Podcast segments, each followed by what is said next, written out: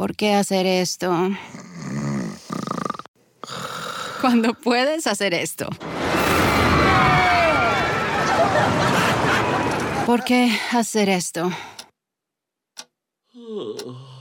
Cuando puedes hacer esto. Disfruta la emoción con Coca-Cola y Six Flags. Utiliza el código COKE en sixflags.com y ahorra hasta un 50% en el costo de admisión.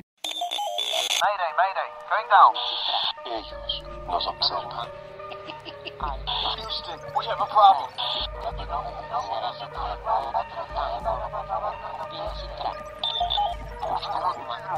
Archivos Enigma, Honduras. Es hora de los archivos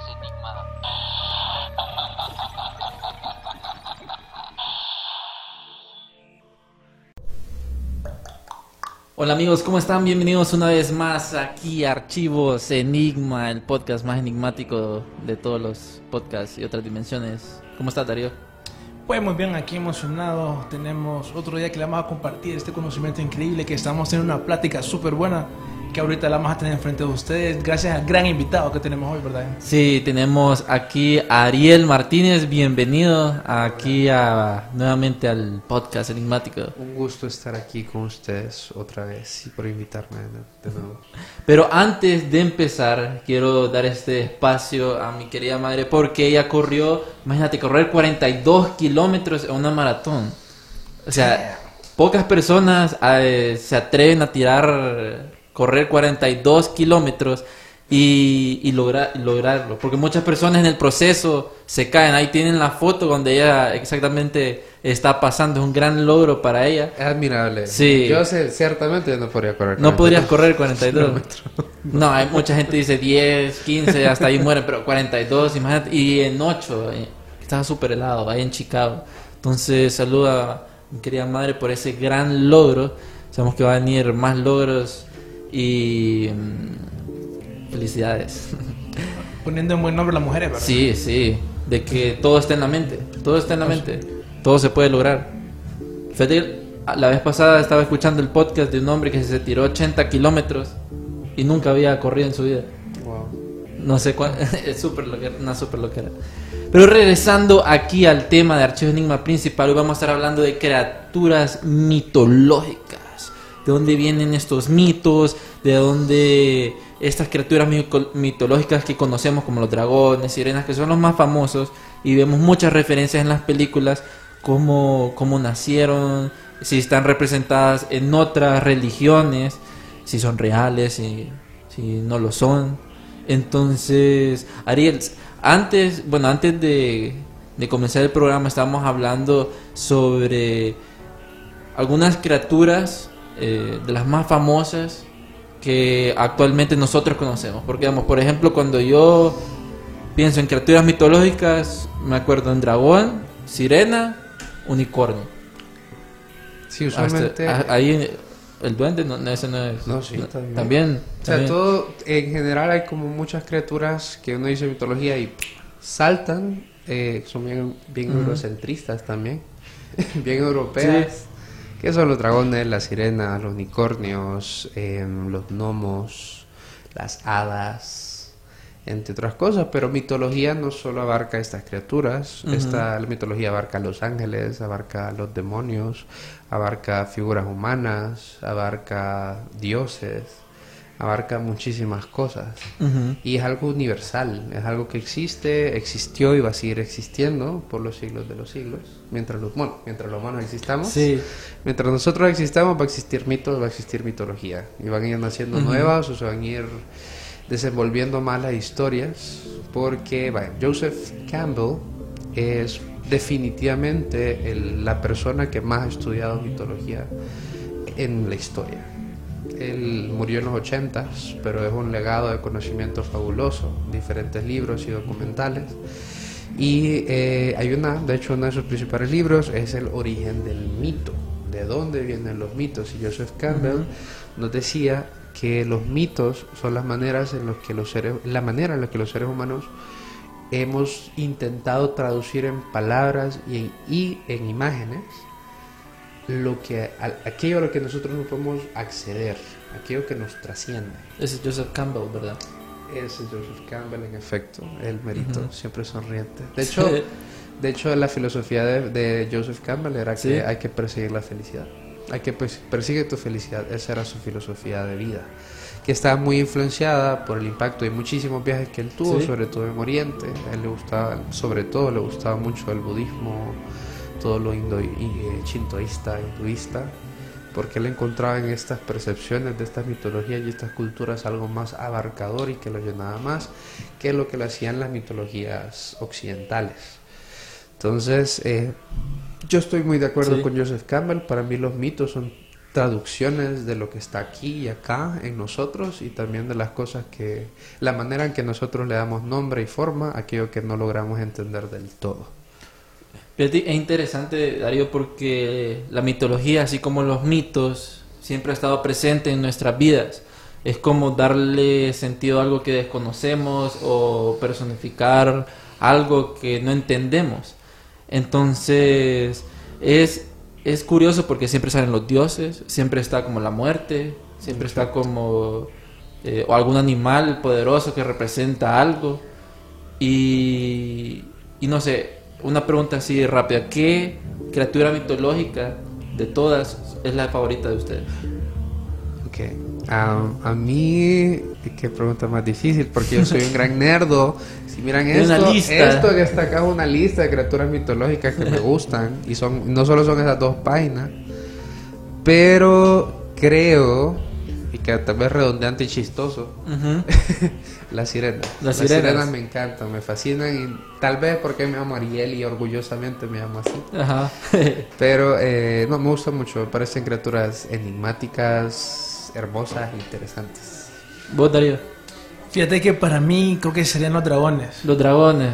Concuerdo con vos, fíjate. Sí, verdad, es que escuchar las historias así, aunque pueden Sí. ser mentiras, pero decís como que pintan. Me gustaría Quiero- y muy interesante, los dragones existen en casi todas las culturas con diferentes denominaciones y los representaciones. Para los chinos, para los chinos los, dra- los dragones son los creadores del mundo. Nosotros venimos de los dragones. De hecho, en las culturas asiáticas es esta creencia que el pez koi, que es el pez que salta hacia arriba, o sea, en contra de la corriente, después de lleg- llegar como a la cúspide de esa perseverancia, se convierte en dragón. Se convierten en dragones. Pero luego nos vamos a Occidente y en Occidente cuando el cristianismo toma control y posesión ideológico y cultural y social en casi toda la sociedad occidental, que es Europa, eh, América, pero principalmente en Europa, en ese momento los dragones se convierten en símbolos de la maldad, porque eran asociados con la serpiente y la serpiente es un animal que el cristianismo asocia directamente con el diablo, con lo malo, con la maldad. Entonces los dragones por eso siempre son el villano, siempre son quien tiene que ser destruido, el héroe medieval destruye al dragón para liberar del mal al mundo. Sí. Y eso que mencionas, fíjate, es bien interesante, porque como vos decís siempre, nosotros en las historias, por alguna razón el reptiliano, como nosotros ahorita que soy muy popular, eh, son los malos, el pichete, ¿me entendés? El pichete. El Satanás, vos puedes decir que es como un... un- Pichete. un- Ahora un- aquí está lo interesante. En Oriente y en las culturas americanas originales de América, sobre todo Latinoamérica y Asia, las serpientes son símbolos de sabiduría, inteligencia y de conocimiento. Aparte que, por ejemplo, en el mito mesoamericano de la creación, la serpiente emplumada, que se considera una especie de dragón, por muchas yo no sé de dónde, pero no estoy de acuerdo con eso, pero mucha gente lo considera un dragón. La serpiente emplumada es uno de los dioses creadores del mundo, según las culturas mesoamericanas. Es curioso porque eh, los dragones también en la cultura china eh, representan, no son, no son malos algunos, pero representan fortuna, sabiduría, Longevidad, longevidad, eh, poder. en efecto. Y eso es lo que te platicaba un poquito antes a vos, Jean-Pierre, que, y eso también lo dice John Campbell, que hay unas, entre las muchas diferencias que existen entre las mitologías y las culturas occidentales y las orientales, la que él encontraba más interesante era el hecho de que en las culturas y mitologías orientales, la naturaleza y el ser humano están en armonía y juntos y de hecho la naturaleza es hermosa y es perfecta y el hombre debe acercarse a ella. En cambio, en Occidente la naturaleza es corrupta y tiene que ser corregida. Lo que es natural está mal, lo que es divino está bien. Entonces, de ahí viene eso, de que en las culturas orientales y las latinoamericanas también, que tenían una profunda conexión y respeto con la naturaleza, los animales no eran eh, criaturas, o al menos los dioses o criaturas que tenían características animales, no eran Sí. seres viles, sino seres perfectos o seres buenos, a los cuales los seres humanos debían acercarse. Y, a- y por eso en las culturas influenciadas por el cristianismo, Sí. no lo son. ¿Vos, vos conocés a ese man de Jordan Peterson por casualidad? Un Fíjate que no, no me suena. El man le usa- él trabaja en eso con Carl Jung y todo eso. El man se tiró una teoría bien interesante de tal vez por qué nosotros tenemos esta obsesión, ¿me entendés?, de asociar Sí. lo reptiliano con lo malo, con lo satanás. Él dice que si vos crees, por ejemplo, en la eh, psicología evolutiva, que nosotros cuando éramos mamíferos, supuestamente, si vos crees en la evolución, años de que nosotros como mamíferos éramos comidos por reptiles, por serpientes y todo eso, está en nuestro subconsciente. Y así como vos decías de que eso es la mitología, es básicamente reconocer como patrones que están en nuestro subconsciente. Él decía que tal vez por eso de ahí viene esta idea de, de Satanás y por eso nosotros lo miramos como algo malo. No, no sé ustedes qué opinan. Es interesante y definitivamente o sea, hay mucho en nuestro código, mucho en nuestro com- comportamiento que tiene que ver con nuestro código genético que tardó miles de años en crearse, ¿verdad? en llegar a ser lo que soy. Entonces es factible, me parece una teoría muy interesante. Sí, fíjate, un pequeño paréntesis, aquí la gente está escribiendo. Eh, saludos a Gady Díaz Ortiz, nos dice hola. Norma dice gracias, hijo, saludos. Eh, Tommy BM vio el porno. Dice, Wilmer Rivera y Moisés Hernández. Saludos a Mima que siempre manda el enlace. Sí, de hecho, eh, ya Irma es, es parte del equipo de Archivos Enigma, entonces nos está ayudando mucho en la parte gráfica y ayudar a crecer el, podcast. Entonces, saludos a nuestra compañera Irma que nació como fanática de Archivos Enigma y, vi- y vino aquí, ¿verdad? Fue, fue, fue interesante esa plática, mirar los, los logos o los simbolismos ocultos. Pero regresando al tema, Ariel, es interesante. Yo había puesto una foto de un eh, dragón, eh, Pishu, que es el dragón Pishu, es un dragón alado chino, que a este representa eh, la fortuna, es una bestia de la fortuna. Y es curioso porque nosotros nos podemos pensar cómo es que estas culturas tienen siempre como algunos animales parecidos. Eh, digamos en China, en China esta se asimila como tiene el parecido a la esfinge, por, por así decirlo. Eh, pero desde dónde nace todo esto, cuáles fueron como las primeras criaturas mitológicas en, en- en registrarse, pues. Ok, eso es interesante. Eh, probablemente las primeras criaturas mitológicas o el origen de estas vienen del respeto o el miedo que, se, que teníamos los seres humanos a la naturaleza y a los animales más grandes que nosotros en tiempos prehistóricos. Ujú. en tiempos prehistóricos. Hay que recordar que la prehistoria no, no significa que no existían los humanos, significa la prehistoria es antes de la escritura. Es una aclaración que vale la pena hacer. Entonces probablemente vienen de la, la mayor parte de las criaturas mitológicas probablemente vienen de ahí y lo mismo pasa con los dioses. O sea, no entendíamos la lluvia, le dimos cara a la lluvia en forma de Dios. Eh, la lluvia. Sabíamos que sentíamos amor, pero no sabíamos qué era el amor y le dimos cara de diosa. Y así sucesivamente todas las culturas le dieron cara a todos estos sentimientos y probablemente los dioses, más que estas criaturas que conocemos y, y queremos y somos fanáticos, los dioses son las criaturas mitológicas más antiguas que existen. Estoy de acuerdo con vos, por ejemplo, está la mitología griega, ¿me entendés? Sí, está la eso. más famosa para Es la más famosa, se podría decir, y que es bien Es la interesante. más conocida Ujú. Pues, tal vez por Hollywood, ¿verdad? y tal distribuida los videojuegos, y enseñada, y enseñada, o sea, todo eurocentrismo. Ustedes que saben de esto de la guerra de los titanes que viene de esta mitología griega y que es Sí. bien interesante porque si vos es, mira la, la historia de la mitología griega, supuestamente antes de, los- de algunos dioses como Zeus estuvieron otras cosas como cíclopes, titanes. Entonces me entendés, aunque es cierto lo que vos decías, que los dioses vienen primero en la mitología, bien tempranos en alguna mitología salen estos seres como cíclopes, dioses. Los titanes, seres más grandes que nosotros, que también, o sea, parte de eso, de esa necesidad de encontrar algo superior, de, se- de sentir o querer buscar significado en algo más alto. Los seres humanos de manera natural miramos hacia arriba para buscar respuestas y significado.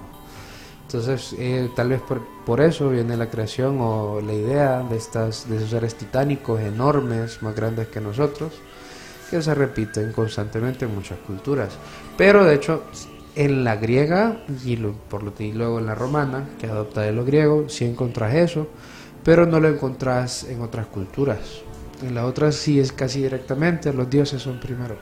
estoy- estoy enfermo. Está ahogando los dioses. Pero es curioso lo que decís porque en la cultura griega, en la mitología griega, eh, está Cronos y con sus Que es un titán, de hecho. Ajá, que es un titán, que es el padre de Zeus, que es el creador eh, de todo el del tiempo, maneja el tiempo, Cronos. Cronos es el símbolo del tiempo. ¿no? Entonces, es curioso porque primero estaban los titanes y al salir Zeus, al rebelarse contra su padre, se empiezan a crear todas estas, bueno, los dioses que están en el Olimpo.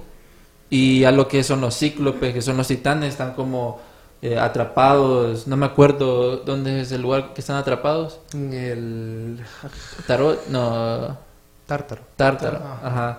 Y empiezan todo esto de los mundos de los dioses, los semidioses, y, empiezan a aparecer criaturas mitológicas como el unicornio, o ¿cómo que se llama el, el, el caballo que vuela? Eh, Pegaso. el, el pe- Los Pegasus. Pegasus es una criatura mitológica de la cultura griega, que lo hemos visto como en Aunque videojuegos. los en caballos alados lados. también existen en la nórdica. En la nórdica también. Tienen otro nombre. Tienen otro nombre, no me recuerdo ahorita, Ajá. pero en la cultura nórdica también existe el caballo alado. Ujú. Pero ese, este significado es más como de libertad. En efecto, el, el caballo alado Ajá. era el, la mascota y compañero por excelencia de la valquiria. En la cultura nórdica eran, representaban esas alas de la batalla. O sea, el caballo es un animal de batalla.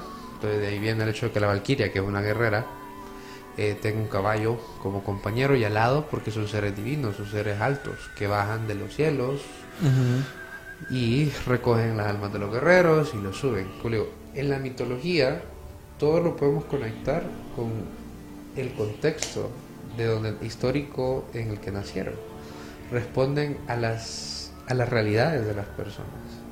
Y no podemos venir a las mitologías nuestras. ¿Cuáles son las mitologías de ahorita? Los superhéroes. Sí. Los superhéroes son, son los superhéroes, son los seres mitológicos de ahora. Iron Man dice Donaldo. Y responden a nuestra realidad, a nuestro mundo, a nuestros problemas. Superman, el eterno dilema de si existe una persona poderosa, tiene derecho a manejarse y, y dominar a los demás porque es poderosa.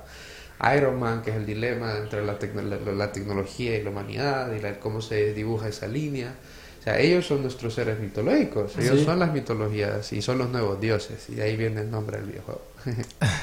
Es, sí, es muy importante para mí lo que mencionás, de que hay gente que cree que si los humanos dejamos de creer en Dios, independientemente lo vamos a reemplazar con algo más. En este caso, como vos decís, los ídolos, los, los dioses serían eh, ese tipo de... Los superhéroes. Los superhéroes. Ahora los niños, antes en la antigüedad miraban a los dioses como personas a seguir. Ahora lo- los niños ahora miran como los superhéroes. Quiero, quiero ser como tal superhéroe, no como es- este tal dios. Exactamente. O lo hacen esa combinación, pues, porque en Marvel sale Thor, que Thor es de la cultura Nórdica. nórdica, y también, eh, ¿cómo se llama el padre eh, de Thor? Odín. Odín, que ese es como un mix de la, cul- de la mitología griega con la nórdica, y es una, como una modificación. En efecto. Entonces, no sé, por ahí si, si la gente, como decía, pues ya no cree en algo, siempre va a buscar algo, pues. En efecto, o sea, es, una, es algo natural en los seres humanos. Siempre, no, Crear no- los seres humanos ocupamos creer en algo. O sea, nosotros, creo, si no creemos en Dios, creemos en nosotros mismos. Pero de que creemos en algo y ocupamos creer en algo, creemos. ¿Qué opinan ustedes? Porque eso, eso es curioso lo que decís, porque mucha gente en la antigüedad, a mí me da curiosidad, cuando a mí me enseñaban historia, me enseñaban como estas historias de las griegas o las egipcias, romanas, que siempre había como que las personas tenían miedo a tal criatura No, sí. A los eh, dioses a los dioses, pero más como si vas por ahí te va a salir el minotauro, el, y, laberinto. tiene que ver- y todo eso es muy simbólico y eso también tiene que ver y responde a necesidades nuestras, la necesidad de educar a nivel moral, a nivel ético. La mitología hondureña, que son todas estas escrituras que, que amamos y conocemos, La sucia, la llorona, el cadejo, el duende, todas estas historias de nuestra mitología que llevan al final la lección, no seas borracho, no te portes No seas mal con tus papás, no seas mujeriego, no andes hasta tarde de noche. Todo responde, todo lo que es mitología responde a necesidades nuestras y nace de nosotros. Fíjate que eso es interesante porque ah, tocaste el, el cadejo, que nosotros queremos en el cadejo, pero siento que el cadejo es como una representación de Cerbero. El cancerbero, sí. el cancerbero, es el- el, perro de tres cabezas que también sale en Harry Potter. En Harry Potter creo que es, es la película que más representaciones de criaturas mitológicas te pueden... te En pueden el dar. mundo mainstream, en el mainstream media de hoy, sí. Harry Potter y más Fantastic Beasts en Where to Find Them, eh, que también hablamos de eso. De hecho, aquí ando el Thunderbird de eso. Que es el que hace olvidar a todo el mundo. no, este es el ave del trueno, el que trae la tormenta. Pues, pero en la película, cuando todo el mundo mira eso, el, esa ave lo deja ir en la primera. No, ¿Qué ave era? no, él es un... Ay, ay, ay, es un monito el que roba los memorias así levemente. Este no, Ese no va. este no, este es hermoso. Pero fíjate que eh, es interesante porque en las películas pueden ser como que nos enseñen como criaturas mitológicas, pero no sabemos de dónde vienen.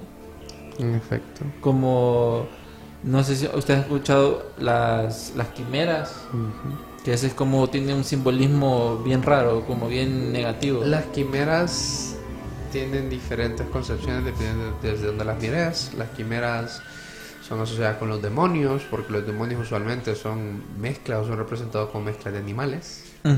Las quimeras también están muy conectadas con la alquimia, con esta necesidad de la experimentación y de crear seres a partir de la nada. O sea, la alquimia tiene que ver con esa posibilidad del hombre siendo Dios o jugar a crear. Pero las quimeras también tienen, eh, se las puede encontrar en diversas culturas. La, la esfinge Sí. la- o la efigie, que es el nombre más correcto, son, son quimeras. Son mitad humano y tienen Ujú. cuerpo de león y tienen cola de alacrán. Son quimeras. O sea, la quimera es cualquier fusión de animal, de animales. Pero vaya, ahorita que ya estamos hablando de ese montón de animales, ahorita nos están preguntando aquí si nosotros, bueno, ¿qué creen todos ustedes? Si eh, existen los unicornios, existieron alguna vez. Nos preguntan también, nos comenta Wilmer, la hidra, el minotauro, el kraken, la medusa y los titanes. La idea de medusa a mí siempre me ha llamado la atención. Fíjate Vale. que el kraken. El kraken yo solo lo había escuchado hasta en Piratas del Caribe, creo. Pero El kraken Sí. es una criatura hasta bíblica. De hecho, es Leviatán. Oh. Leviatán es el demonio aparte que representa la pereza. También. en Atlantis. Atlantis. O sea, el kraken es, Sí. el kraken es un nombre de esta criatura marina enorme que se le conoce como Leviatán. Ujú. Y como te digo, de hecho es uno de los demonios que se asocia con uno de los siete pecados capitales, que es el de la pereza, o la envidia, no ahorita. Pero, eh, y está muy conectada, esa, toda la mitología del mar es un, o sea, es un tema aparte, grandísimo. ¿Y cuáles son las otras criaturas? ¿Qué Eh, preguntaron? había dicho el Hydra, el Minotauro, Kraken. la hidra es propiamente griega. Medusa. Medusa es griega romana, greco-romana. Va, pero Medusa, nosotros nos quedamos con la criatura Medusa y nos quedamos con la pelea de... Cuando le cortan, Cuando le cortan la cabeza. Siempre nos queda, esa es la imagen de Medusa que todos tenemos, pero no, no se nos olvida el resto de la historia y la razón por la que existe. Medusa es un ejemplo de la vanidad. Medusa fue castigada, o sea, era hermosa, una mujer preciosa, espectacularmente hermosa, tan hermosa que la gente decían que era más bella que Afrodita. Y Afrodita fue como, nope, you are not. y la transforma, le quita su belleza, le pone las serpientes en, en la cabeza Y la, la, la parte crucial e importante de la maldición no es tanto el arrebatarle su belleza física, sino el hecho de que quien sea quien la mire se convierte en piedra. Está destinándola a nunca ser admirada de nuevo, a no ser vista. Es- le es arrebatada su belleza, pero también la posibilidad de ser admirada. Y esa es, o sea, ahí está lo crucial en la historia de Medusa. No es tanto la criatura en sí de la gorgona, sino lo que representa y donde nace. Una lección de no seas vanidoso. Fíjate que, eh, hablando de Medusa, esto lo de Destripando la Historia, son unos youtubers españoles. Ellos son chistosos, pero sí te enseñan la Sí, historia como es. Pues, por ejemplo, la historia de Zeus, yo, yo ya me la sabía, pero mucha gente que no se la sabía por esa canción se la sabe. Y ahí tocaban también eh, el, el tema de Medusa, de cómo fue la historia, cómo fue que llegó Medusa a ser Medusa, pues. Y, y si es más un, un castigo así como, como que, decía. o por ejemplo, Aracne, que es esta mujer mitad mujer, mitad serpiente, también es un ejemplo de soberbia, por ejemplo, una lección de soberbia.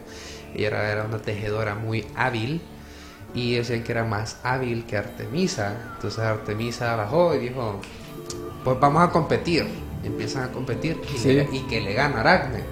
Entonces Artemisa mira que le va a ganar Aracne y es como, sos una soberbia, ¡pa! Maldita.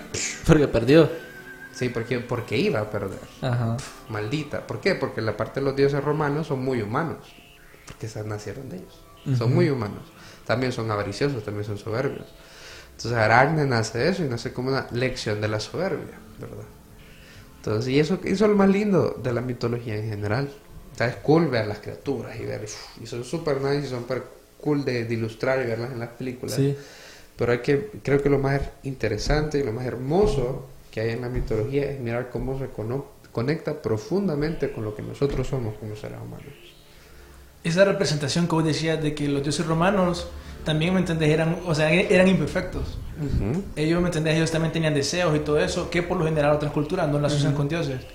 De hecho, el cristianismo es el que cambia ese paradigma de los dioses prácticamente. Todas las, la- la- las divisiones del cristianismo, el islamismo, es lo que comienza a concebir a este Dios perfecto, omnisciente, omnipresente y omnipotente. Las culturas anteriores, no, los dioses son muy humanos. Por eso a mí me llama la atención siempre como analizar por aparte el cristianismo con las otras, porque las otras eh, religiones paganas, por decirlo así, son parecidas. Obviamente son muy diferentes, ¿me entiendes? pero vos puedes hacer como una narrativa para ver, ok, tienen los mismos creencias, por decirlo así. Yo te hago la pregunta a vos, ya que estamos, hemos estado hablando así de, de seres mitológicos y todo eso, ¿vos crees tal vez que estos seres existen, por decirlo así, objetivamente y que de alguna manera todavía tienen influencia sobre nosotros hoy en día? ¿O me entendés? ¿O todo esto es totalmente creado por las personas y solo existe en su mente? Ok, como te digo, ah, muy objetivamente y desde mi disciplina como historiador, eh, yo me inclino más a lo que he estado diciendo, de que la mitología responde y nace de nosotros mismos y de lo que somos y lo que hemos sido, lo que seguimos siendo. A mí me gusta pensar que existan ya ob- objetivamente, porque me gustó un montón. Me gustó un montón y vos puedes encontrar miles de videos y de teorías y que encuentran el cráneo de un unicornio, que de un gigante, que de una sirena. Puedes encontrar como eso. No hay pruebas contundentes de esto y nos podemos meter a rollos conspi- de, de conspiraciones también, de, de ocultar información si queremos. Pero al sol de hoy no ha habido ninguna prueba completamente contundente que a vos te asegure la existencia de estos animales. A mí me gusta pensar que existen. Y me gusta pensarlo de la siguiente manera. Que nosotros los seres humanos, así como somos con la naturaleza, con los animales que sí sabemos que existen, somos muy malos, los tratamos muy mal los desgastamos de manera tremenda. Estas criaturas dijeron, uff, nos van a matar. y se escondieron. Se ocultan voluntariamente Como Godzilla, la película. de nosotros. Se ocultan voluntariamente de nosotros para evitar ser destruidos por nosotros. ¿Y vos dónde decís entonces que podrían estar ocultas? En todas partes. Ajá. En todas partes. Va, por ejemplo, am, aquí en la cultura en las culturas mesoamericanas, en su mitología, hay una criatura que me fascina y es de mis favoritas, que es el alux. Los aluxes son los guardianes del bosque, que adquieren diferentes formas. La forma más usual es la de un duende. Un duende, pero eh, adquieren diferentes formas para proteger los bosques. Es una criatura que ustedes, ustedes pueden encontrar en la cultura azteca, en la cultura maya. Eh, y, y ¿saben qué es lo más hermoso de, la- de- de estas mitologías Ujú. nuestras? Al menos del lado mesoamericano, porque obviamente Honduras no solo es Mesoamérica, Honduras es más- mucho más en áreas culturales. eh, es como estas culturas mesoamericanas tomaban a los animales y los incluían en su mitología y, los- y- y dentro de esa mitología tomaban nuevos significados. El colibrí, por ejemplo, el colibrí, el huitzil, que es el nombre azteca para este, para este ser, que no es mitológico, existe, ahí está, ahí están los colibríes. Sí. Ellos, en la cultura azteca y en muchas culturas mesoamericanas, el colibrí eh, son las almas de las personas que vos amás y que te protegen y te cuidan, incluso después de muertos. Entonces, se supone que se anda un colibrí por ahí cerquita de vos, es el alma de una persona que te ama y que te cuida. Entonces, eso es lo que yo encuentro hermoso y donde más bien encuentro más puntos a favor de mi punto de, vista, de que nace de nosotros y de que está conectado directamente con quienes somos, la mitología. Nosotros queremos saber o pensar de que las personas que mueren y que amamos están con nosotros. Entonces, todas las culturas han creado diferentes maneras para representar eso. Los psicopompos, por ejemplo, que son como los emisarios de la muerte, em, las hadas de la muerte, aquí tengo el nombre, los celtas. Pucha, las hadas de la Aquí muerte. está Nixcut, que son hadas de la muerte, las divisas, Ujú. que son otro estilo, los psicopompos, los Apatnarpinikop, que son también mesoamericanos. Entonces son criaturas que, no son, que nos avisan de la muerte, pero no para que le tengamos miedo a la Sí. muerte, para que la aceptemos. Y eso es de las cosas más bonitas que tiene la cultura mesoamericana, en mi humilde opinión. Sí, es bien interesante, fíjate eso que vos mencionás, porque bueno, ahorita como estamos viendo un video que era de una de las cuevas más grandes del mundo, de México, Ujú. que oh, no sé si han escuchado usted la teoría de la Tierra, que la Tierra es, tiene un hueco, Sí, sí, sí. que existe como por decirlo así una parte. Bueno, esa idea, ¿me entendés? De que existe un mundo dentro de la Tierra, de la superficie. Eh, es- lo podemos relacionar con los mayas. El otro día estaba viendo los mayas como que hicieron unos nuevos descubrimientos que los mayas ponían en, en bases eh, en una cueva subterránea y hacían decoraciones y todo eso porque ellos creían que en el mundo subterráneo, adentro de la Tierra, era donde estaban los muertos, si no me equivoco. En efecto. Entonces, estaba viendo eso, ¿me entendés? Y cómo relacionar eso con esa teoría de que la, la Tierra puede ser y de que hay civilizaciones alienígenas, como quieras verlo, tal vez mitológicas, viviendo en esa parte de esa Tierra, que es una idea que han salido en Hollywood bastantes veces. Está, por ejemplo, la última de King Kong, Sí, la de, no, la de Godzilla. Go- Godzilla, no La Godzilla 2, que todos estaban como... que van a una isla y que bombardean y que después hace un hoyo y sale, sale un monstruo, una araña Sí. gigante, creo. Esa. También está, por ejemplo, en la, en la era del hielo, en la última. Ah, también la era de hielo, Que abajo están los dinosaurios y todo.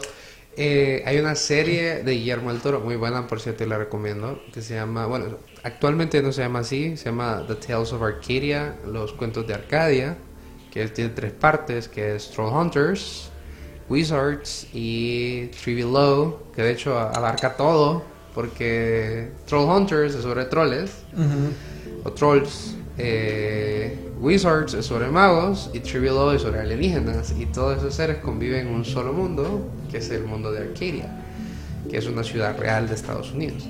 Entonces, eh, existe un mundo subterráneo, una ciudad subterránea de trolls. De hecho, existen muchas ciudades subterráneas de trolls en este mundo de, de Guillermo del Toro. Entonces, ahí se replica esta idea que vos decís. Pero aparte, también está el mundo alienígena, está el mundo wizard, de los magos y todo oculto a nosotros, a los humanos tontos y cortos de mente, ¿verdad? Entonces, es algo que se repite y que muchas de las, de las películas, de las series que nosotros miramos y queremos se alimentan un montón de esas historias y de esas creencias. Fíjate que eh, tocando lo que están hablando ustedes de, de que si eh, en la tierra adentro es cóncava y que hay un mundo subterráneo donde están las criaturas mitológicas y un montón de cosas así, ¿ustedes creen que ahí también, eh, porque muchos hablan de las sirenas, esta criatura mitológica de las sirenas que se ha representado como de varios estilos en diferentes partes, en civilizaciones del mundo, pero siempre está presente, pues. Y de hecho se dicen que han descubierto como esqueletos, no sé si sean reales o no, eh, pero en esqueletos de, de sirenas. ¿Vos crees que Mira. existido? Porque por ahí que sa- eh, sale la teoría de que la gente de Atlantis evolucionó y Sí, que es que eso parte, va, por se ejemplo, fue tipo de sirena. por ejemplo, cuando se nos arrugan la- los deditos, Ajá, sí, sí. la razón por la que se arrugan es para que nos sea más fácil adherirnos a superficies en el agua. Ujú. Eso tiene que ver con nuestra propia evolución y nuestra, nuestra supervivencia. Entonces de ahí mucha gente agarra de eso, de la posibilidad de, de humanos que se quedaron en espacios eh, submarinos y que les Ujú. tocó evolucionar para sobrevivir. Ahora, como vos bien decís, no hay nada contundente que nos diga que estas criaturas existen, pero aquí vamos, que el océano es la... Conocemos más del espacio que del océano. En efecto. Ujú. El océano es de los lugares más enigmáticos, misteriosos y desconocidos para nosotros los seres humanos. Cualquier cosa puede existir allá abajo, sinceramente. Chutulo. Pero dicen Cthulhu no es, es como inventado, que no Cthulhu existe. es, de la, fi- es del, del- del- de la ficción del Lovecraft. Sí, pero igual, ya, o sea, vos habías mencionado el otro día, creo, de que hay personas que argumentan que dicen no, que en realidad. que sí No, existe. sí. Hay gente que sí, hay gente que se ha agarrado a la religión, ha creado una, Ajá. toda una religión alrededor de la ficción de Lovecraft. Chutulo está viendo una página de la Deep Web que decía, hey, sigamos a este dios. Sí, hay- parece hay- un dios inventado. ajá. Hay hasta un... hay una aplicación, un jueguito estilo Tamagotchi con Cthulhu. Cthulhu. Pero fíjate que tocaste esto del, del Lovecraft, no sé si nos puedes hablar más de dónde vienen, porque ahí sacan bastantes eh, Sí, criaturas. Hay mucho. Mira, el Lovecraft hizo un sinfín de criaturas. Es su Necronomicon, va de Cthulhu. Hay, hay una criatura que hasta tiene mi segundo nombre, que es bien extraño. Mi, nombre, mi segundo nombre es Astur. No, con- el sol de hoy no conozco ninguna otra, otra persona que tenga Astur. ese Astur. Y hay una criatura de Lovecraft que se llama Astur, que es el comedor de planetas. Pucha. El comedor de planetas. Pero hay, hay un sinfín y hay criaturas sumamente grotescas que tienen que ver con la creación del mundo. Cthulhu es un destructor de mundos. Y luego hay otra, y que es bien. No me acuerdo del nombre, pero es bien. Como. "Ugh", porque es como una masa de sebo asquerosa. De la Ajá. cual partimos y nacimos todos. Y ese es como el centro del mito de la creación del universo de Lovecraft. Es bien creepy y bien asqueroso. Entonces, este, porque hablaste del necro... Necronómico. Ese no es real, entonces. El necro- los, la palabra Necronomicon hace referencia a todos aquellos libros de ocultismo que contienen, bueno, que contienen conocimientos de ocultismo, demonología y esoterismo. Eso es un Necronomicon. Hay Necronomicones reales y hay Necronomicones ficticios. Está el Necronomicon de Lovecraft, está el Necronomicon de la saga de películas de Evil Dead, está el Necronomicon de... Hasta en Stephen King existe un Necronomicon. Y luego hay reales, como el libro de Heracles, el, Hera- el Heraclius, Heracles, que es considerado el libro más odiado de la historia. Porque dicen que es el más vil, el libro más vil jamás escrito, que tiene los hechizos más perturbadores y malévolos, a los demonios más terribles. Entonces, hay necronomicones reales y hay necronomicones ficticios. El, necro, o sea, el necronomicon no es un libro, es una categoría de libros. ¿Qué específicamente aborda el tema de hacer magia con los muertos? Que también trata de demonios y todo eso. No necesariamente. El Necronomicon es un compendio de conocimientos esotéricos y demonológicos. No des- pero obviamente, o sea, los que te tratan con la muerte son las considerados los más terribles, lo que considera el sacrificio humano, la violencia, la sangre. Esos son los que son considerados como los libros más odiados que han sido prohibidos, perseguidos, quemados, destruidos. Sí, porque en, en esos grupos que uno se mete como de ocultismo o de aliens y un montón de gente está diciendo, pásenme ese libro, lo quiero tener en PDF, pásenme. O las costillas de Salomón, Sí, otro libro. es otra que Salomón se supone que es uno de los magos o hechiceros más grandes de la historia. O sea que es un personaje bíblico, pero también está esa percepción de él, ¿verdad? Como este ser omnis, que un ser casi omnisciente, con los con conocimientos altísimos, no solo de la realidad, sino del- de todo lo esotérico y lo demonológico. Vaya, hasta el casi casi que, que, que la, que la Divina Comedia, hay gente que, que la toma como un Necronomicon porque hay una descripción de los círculos del infierno y las clases de, de demonios que existen. Entonces se acerca un montón a lo que es un Necronomicon. Yo recomiendo lo siguiente. Usted puede creer que existe o que no existen todas esas ondas. Si no existen, cheque, no hay, no hay problema. Pero si existen y usted se pone a jugar, pues. Pues lea, infórmese, pero no lo practique si no Sí, está seguro. Si no está seguro, no lo practique. Sí, Muy si, no, si no sabe, no, no lo haga mejor, no se meta ahí. Porque yo incluso ya me gusta, yo, yo tengo siempre miles de ideas de cómic, nunca las hago. hay dos ahí que tal vez algún día las hago, pero hay una en Sí. la que me tocó estudiar un montón de demonología, que también es mitología, eh, para poder hacerlo. Y me tocó como en- ap- aprenderme los círculos de invocación de un montón de demonios y me los sé y los puedo dibujar y todo el rollo. Pero hay, hay puntos en los que uno se siente incómodo, que porque no queda como... No, mejor no me meta ese tema ahí. Pero al final me lo sé, me lo sé. Y de hecho manejo un montón de, de, de monología. Ujú. Me parece muy interesante. Ahí y no- aparte que es bien chistoso, chistoso para mí, no, no, no, no intento ofender a nadie. Me parece chistoso porque hay Biblias que al final tienen como un diccionario de demonios. The heck? Y, sí, en serio, no es broma. Ajá. Yo tenía una compañera en la escuela que tenía su Biblia, tenía un diccionario de demonios al final. Y está interesante y chistoso, en mi opinión, sin, sin ánimo de defender, que sale Santa Claus. Santa que también Claus. es un ser, es un ser mitológico, slash histórico, es mi- histórico slash mitológico.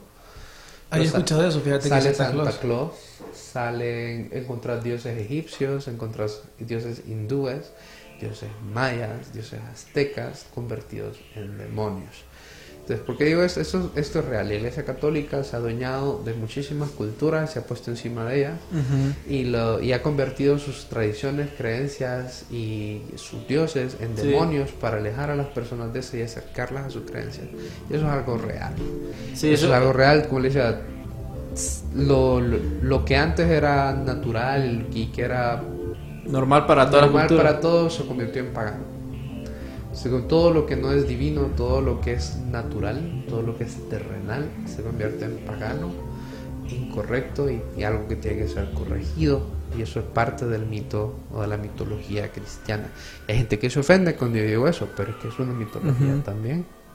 Fíjate que interesante porque, eh, de hecho, en Halloween eh, hablábamos de que Navidad en sí, la Iglesia Católica agarró como esta tradición de los celtas que se llamaba Yule y hizo una modificación, la, la adaptó porque no tenían un día en donde celebrar el nacimiento de Jesús y hicieron unos cálculos como el nacimiento de eh, ¿cómo se llama? Juan Bautista y seis meses después entonces cae como el 25 25 de diciembre y en la religión celta en la cultura celta eh, Yule significaba como que el sol el sol vencía la oscuridad. Ujú. Entonces vino la iglesia católica, y esto es real, esto es real, ustedes pueden buscar, que lo cambiaron que el sol era, era Jesús y que la oscuridad era el demonio.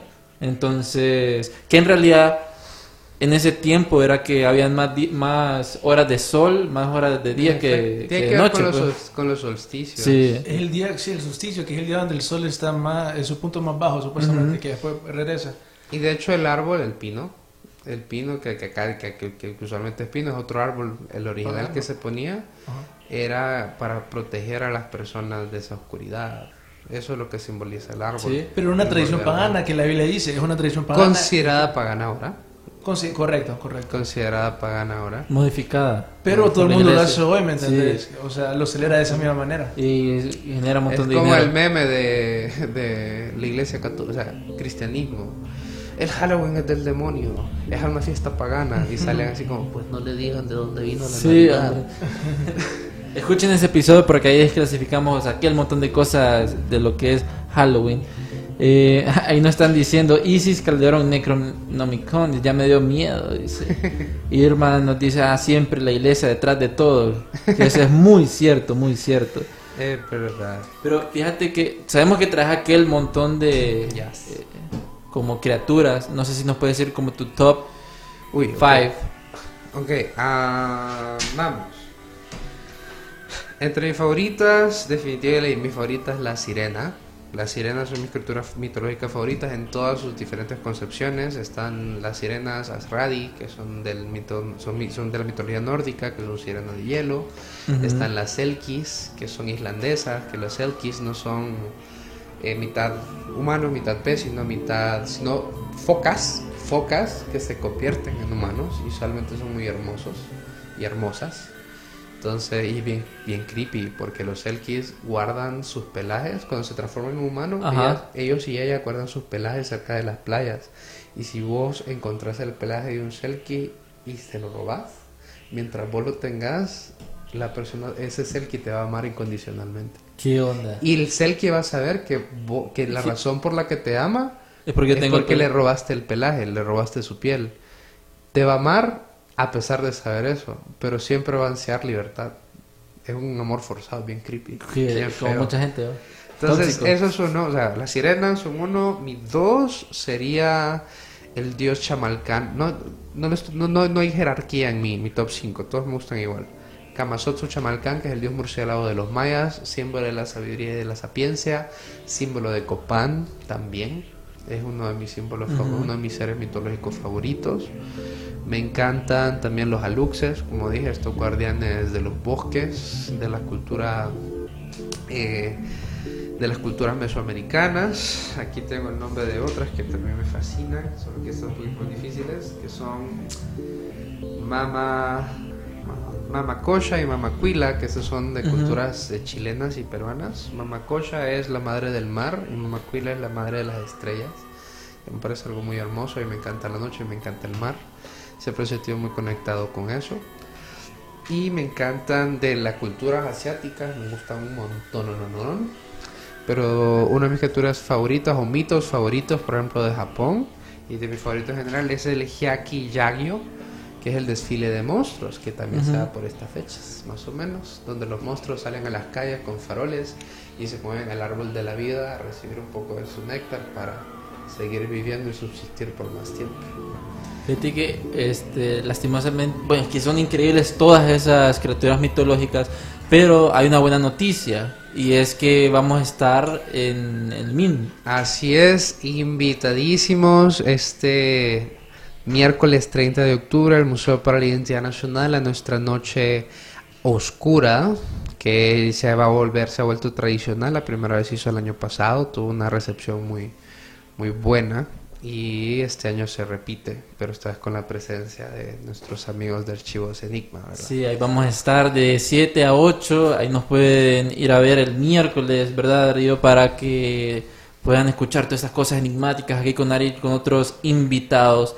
Entonces estén muy pendientes de nuestras redes sociales y del MIN, porque va a estar súper, súper excelente. Así es, súper invitados. A las 5, de 5 a 7 pueden ir a ver las exhibiciones en el museo y a las 7 arranca el evento.